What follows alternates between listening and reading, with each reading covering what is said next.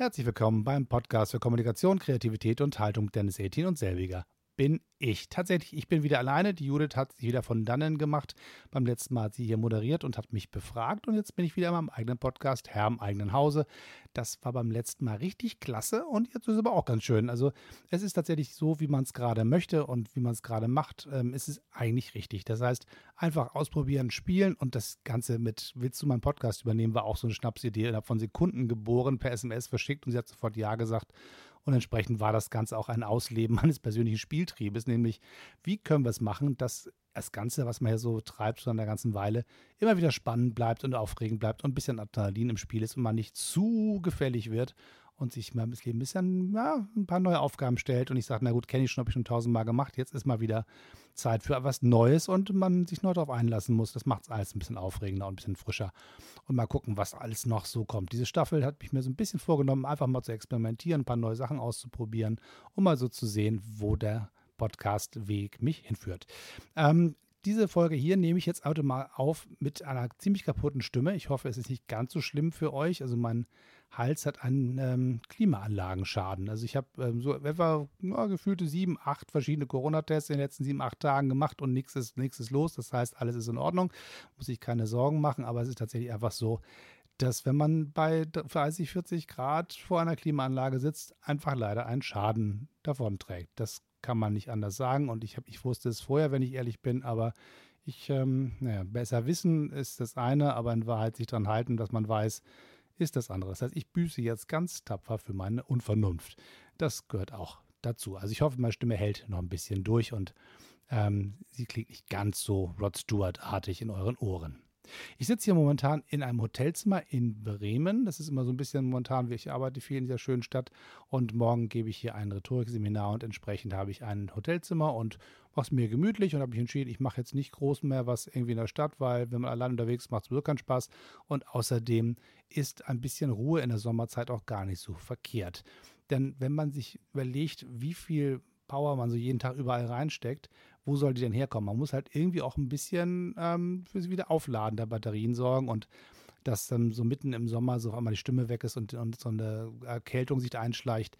Auch das ist, glaube ich, ein Zeichen von Akkufüllständen. Momentan gucken wir ja nicht nur drauf, wie viel ähm, Gas in gewisse Speicher reinfließt, sondern auch ein bisschen drauf, wie viel Energie haben wir eigentlich im eigenen System noch, wenn es jetzt so zum Sommer hingeht. Und ähm, es gibt so zwei Punkte im Jahr, wo ich mal ganz besonders merke, uiuiui, die Kräfte sind endlich. Das eine ist so die Weihnachtszeit und das andere ist so die Sommerzeit.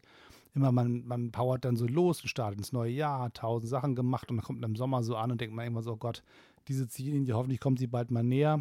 Und das gleiche gilt dann in der Weihnachtszeit auch. Und dazwischen muss man eben versuchen, sich ein bisschen zu pacen. Und das gelingt mir nicht immer so gut, wie ich es gerne möchte. Und das ist halt auch so einer der Punkte, der in meinem Buch ganz wichtig geworden ist, das ich gerade rausgebracht habe, die 50 Ideen für neue Ideen, nämlich was mache ich eigentlich mit meiner Kreativität, wenn der Akku nicht ausreicht. Das heißt, es gibt ja so zwei Dinge, die ich da beschreibe. Das eine ist halt die Fähigkeit, etwas zu tun, das andere ist die Möglichkeit, es umzusetzen. Und dazwischen gibt es manchmal so ein Delta, so ein, so ein Unterschied zwischen, Mensch, das kriege ich auf alle Fälle hin, ähm, aber irgendwie heute nicht. Was ist hier los? Und einer der Punkte, der ganz häufig schuld ist, wenn es nicht ganz gelingt, das zu machen, was man sich eigentlich vorgenommen hat, ist, dass die Kräfte nicht dafür da sind, die man so braucht. Das heißt, man ist irgendwie krank, man ist müde, man ist abgespannt. Im schlimmsten Fall geht es Richtung Burnout, aber das ist sozusagen die Extremform. Aber die Fra Frage von, von wie viel Power habe ich eigentlich noch für meine Aufgaben, ist ganz relevant, wenn es darum geht, die eigenen kreativen Fähigkeiten wirklich nutzen zu können. Und ähm, man sieht sie dann so vor sich liegen, denkt, da ich sehe doch, da ist doch die Kraft, da ist doch die Fähigkeit, da ist doch all das, was ich eigentlich mal gelernt habe, das Handwerk, all das ist da und trotzdem springt der Kreativmotor nicht an, weil man schlicht einfach ausgepowert ist. Und das muss man für sich einfach vorhersehen zum einen, wo man sagt, dieser Punkt wird kommen, wenn ich gewisse ähm, Schlagzahlen arbeite und vor mich hin wurstele, muss ich halt wissen, irgendwann ist dann Batterie mal alle. Das andere ist, wenn ich diesen Punkt erreicht habe, muss ich mir Strategien überlegen, wie ich diesen Punkt wieder wegpuffere, wieder, wieder neue zu neuer Kraft, neue Energie finde. Und da gibt es ganz viele Techniken, die man einwählen kann. Und wenn man tatsächlich sagt, ich habe irgendwie jetzt den Punkt erreicht, wo ich bei Null bin, dann kann man eigentlich nichts anderes tun, als erstmal auf die Pausentaste zu drücken und zu sagen, gut, dann jetzt erstmal nicht. Dann mach jetzt eine Pause, ruh dich aus, geh in Urlaub, leg die Füße hoch, lass den Laptop zu Hause und entscheide dich ganz bewusst, Dinge zu tun, die eine Nummer langsamer sind und einfach nicht das nächste Aufregende zu machen. Es sei denn, das Aufregende ist sozusagen was, was komplett anders ist, als was man sonst so macht. Also wenn man jetzt sagt, okay, ich bin den ganzen Tag am Schreibtisch unterwegs und kämpfe mich da irgendwie ab und im Urlaub gehe ich dann Kitesurfen oder so, das ist auch alles aufregend, aber so weit weg von dem, wo man herkommt, dass es auch wieder ganz entspannend sein kann.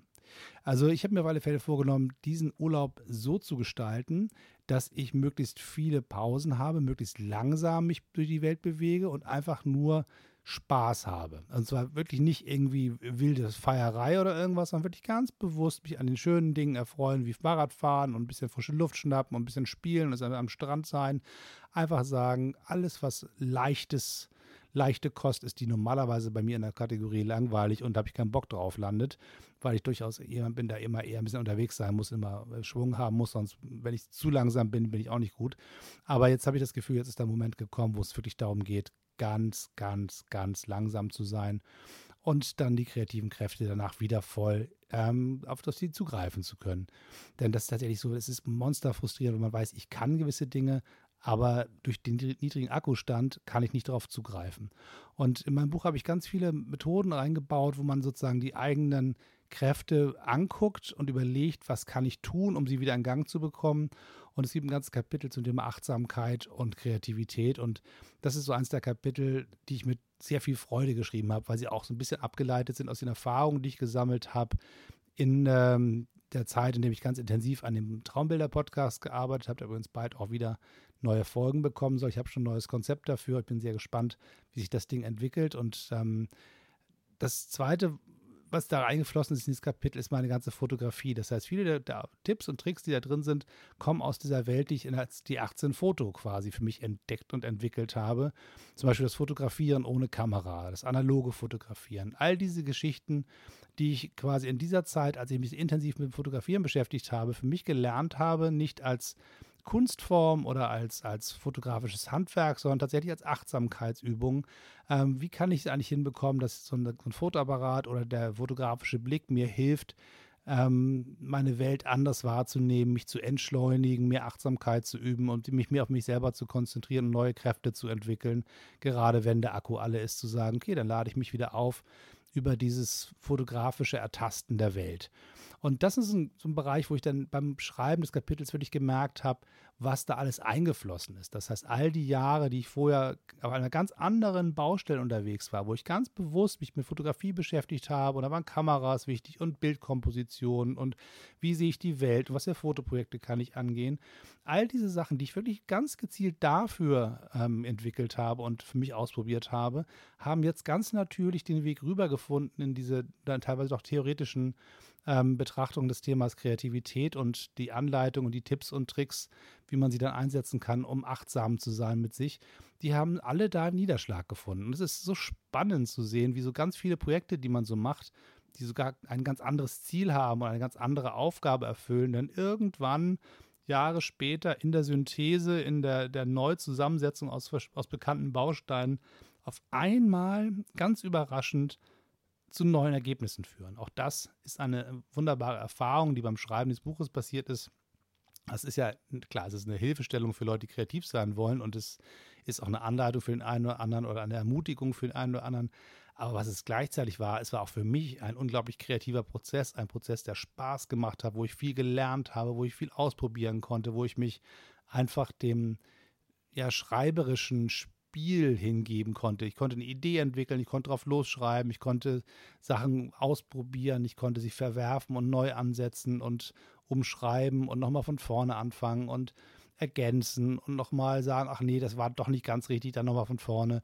Und all diese ganzen Dinge, die man sozusagen immer so empfiehlt in solchen Büchern, einfach selber auszuprobieren. Also wie gesagt, dieses, das Schreiben des Buches alleine war schon für mich ein, eine große kreative Reise. Und wenn am Ende ein Produkt dabei rausgekommen ist, was anderen dabei hilft, kreativ zu sein, ist es ja ganz wunderbar.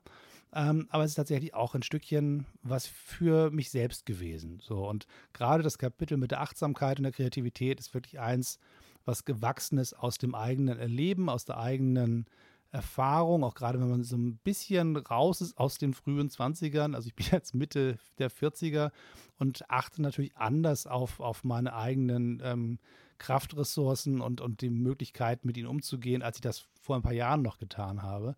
Und deswegen ist es ganz spannend zu sehen, zu sagen, okay, hier gibt es etwas, wo die Power nicht mehr so da ist und da gibt es etwas, wo man sie mit wieder aufladen kann. Und lustigerweise macht die auch noch Spaß und ist genau das, was ich immer schon machen wollte, mich, mich ganz belebt ähm, fühlen von, von verschiedenen Projekten, von verschiedenen Ideen und ganz gezielt zu sagen, kreatives Schaffen sorgt für Entspannung. Das ist so das eine. Und das zweite ist, dass man aus der Entspannung wieder kreative Ressourcen ähm, hochfahren kann. Das ist quasi so, so, ein Spiel zwischen zwei Polen, die da, das da passiert. Und das finde ich total aufregend, weil es ist tatsächlich nicht nur, tu dies, dann passiert das, sondern es geht in beide Richtungen. Und das ist das Aufregende an dem Thema Kreativität und Achtsamkeit, weil man wirklich sagt, es gibt ja den Klassiker, ne? Also ich, ich fühle mich nicht gut, ich male ein Bild, ich drücke meine Seelenzustände malerisch aus. Das ist so ein Klassiker, der ähm, auch in der, in der, Kunsttherapie ganz viel sta äh, stattfindet. Man malt drauf los und guckt sich quasi selbst beim Malen in, in, in, ins Herz. Das ist so das eine. Oder man ähm, fängt an zu stricken und entspannt sich dabei. Oder irgendwie so, dass man so mit handwerklichen, künstlerischen Dingen irgendwie so zur Ruhe findet. Dann, dann ist sowas wie Drechseln auf immer so ganz meditative Arbeit, die einen dann so in die totale Entspannung führt. Und gleichzeitig kann man aber auch sagen, ich kann ganz gezielt Entspannungstechniken einsetzen, um meinen Kreativmotor wieder in Gang zu bringen. Das heißt, es geht in beide Richtungen. Und wenn man das entdeckt für sich und das dann niederschreiben kann, anderen anbieten kann zum Nachmachen oder zum Ausprobieren, ist das irgendwie auch großartig, finde ich. Und das ist ähm, auch einer der Punkte, als ich das Buch dann fertig hatte und durchgeblättert habe, habe ich auch gesagt, na, das ist auch so eines der Kapitel, wo ich so einen Klebezettel reinmache und sage, naja, das gefällt mir jetzt ausgesprochen gut, dass das da mit drin ist und dass der Verlag auch verstanden hat, dass das ein wichtiger Aspekt ist von dem, was ich da eigentlich machen wollte. Ich wollte nicht nur, hier sind so 50 Tipps und Tricks, wie man was irgendwas so macht, so eine lange Liste von verschiedenen Übungen und Techniken vorstellen, sondern würde ich sagen, ich gehe mal verschiedene Einsatzmöglichkeiten rein, wofür Kreativität gut ist. Und eine der Punkte, der halt ganz besonders wichtig ist, ist halt der Ausgleich von, von Kraftreserven. Und es ist einfach so, dass das eine Sache ist, über die viel zu wenig gesprochen wird, es sei denn, es geht mal irgendwo richtig was schief. Wenn jemand voll an die Grenzen kommt und, und über die Grenzen hinauskommt und dann irgendwie so, so einen Absturz hat und dann auf einmal sagt, ach, ich, als es mir so schlecht ging, fing ich an zu malen oder zu fotografieren. Warum tun wir das nicht viel früher? Warum setzen wir nicht ganz gezielt diese Fähigkeiten ein, wenn wir wissen, dass es uns hilft? Warum baue ich mir nicht einfach in meinen Alltag ganz gezielte Ladestationen ein. Ich renne den ganzen Tag von A nach B und mache tausend Sachen und bin für alle da und, und, und arbeite mich rund für, für Kunden und für Kollegen und für einen Chef und wie auch immer. Und ich weiß, dass ich das alles kann, wenn ich mich an der richtigen Stelle wieder auflade. Und in diesem Falle mittels Kreativität. Also ist der Plan einfach überall in den Alltag, immer in gewissen Abständen, wenn ich weiß, so lange hält der Sprit, einfach eine Tankstelle hinzubauen, eine Kreativtankstelle. An der Stelle lade ich mich wieder auf und kann dann wieder weitermachen. Das, das kann ganz unterschiedlich aussehen und das ist auch die Frage, wie man das so für sich selber rausbekommt, was am besten funktioniert und wo man, man sich wohlfühlt und wie der Rhythmus des restlichen Alltags auch so ist, was eigentlich möglich ist. Aber zu sagen, es gibt einmal am Tag, wo ich eine gewisse Möglichkeit suche, wo ich mich kreativ entspanne oder ich finde eine Möglichkeit, wo ich etwas Kreatives schaffe. Und mit all diesen Mitteln und Wegen ganz gezielt, ganz strategisch, ganz erwachsen ähm, sich sozusagen seinen Alltag zu gestalten und Kreativität wirklich als Handwerkszeug zu sehen, die einen, wie man auch andere Dinge tut im Leben, einfach um gut zu organisiert zu sein. Das heißt, der eine schreibt eine To-Do-Liste, hat seine Kalendereinträge, es gibt Erinnerungen, es gibt alle möglichen Strukturen, mit denen wir uns den ganzen Alltag äh, quasi in Griff versuchen zu behalten. Und eine der weiteren Tools, die ganz häufig noch fehlt, ist das Kreativ-Tool. Das heißt, ganz bewusst zu sagen, wenn zu meinem Arbeitsalltag gehört, ähm, Pausenzeiten einzuplanen, meinen Kalender zu benutzen, Termin mit anderen Menschen zu koordinieren, Meilensteine festzulegen, Phasenpläne zu erstellen, Ziele zu definieren, all diese Projektmanagement-Dinge, die man so macht, um seinen Alltag zu schaffen, dann gehört da auch in diese Planung ein Kreativmoment rein. Und zwar nicht nur zum Spielen, weil es gut, gute Laune macht und spaßig ist, sondern einfach, weil dieses gute Laune machen und spaßig sein, diese Leichtigkeit auch dazu befähigt, an Stellen, wo es komplizierter wird und wo es anstrengender wird, einfach mit einfach leichtfüßiger durchzukommen. Wenn alles nur schwer und vernünftig und, und anstrengend ist, dann kommt man auch nicht freudig durchs Leben. Und wenn man einen Weg findet, wie man diese Leichtigkeit über kreative Wege und über Tools ähm, in sein Leben integriert, dann kann man wesentlich mehr schaffen, als wenn man es nicht tut. Und das wäre sozusagen vielleicht so die Quintessenz des ähm, Kapitels Achtsamkeit und Kreativität aus meinem neuen Buch, wo man einfach sagt, nimm das ganz bewusst als Werkzeugkasten wahr. Dein Alltag ist kompliziert, du bist erwachsen, du hast viele Aufgaben zu meistern, du hast viele Verantwortung zu tragen. Also sorg dafür, dass du es auch tun kannst und lade deine Energien auf und schaffe einfach Freude im Leben und sorg dafür, dass du dir selber weitere Werkzeuge raufschaffst, die dich befähigen, das alles zu schaffen, was du dir vorgenommen hast. Das soll es für heute erstmal gewesen sein. Bis zum nächsten Mal. Tschüss und ich freue mich, wenn die nächste Folge kommt und wer weiß, wie die dann aussieht und wo ich sie aufnehmen werde. Tschüss.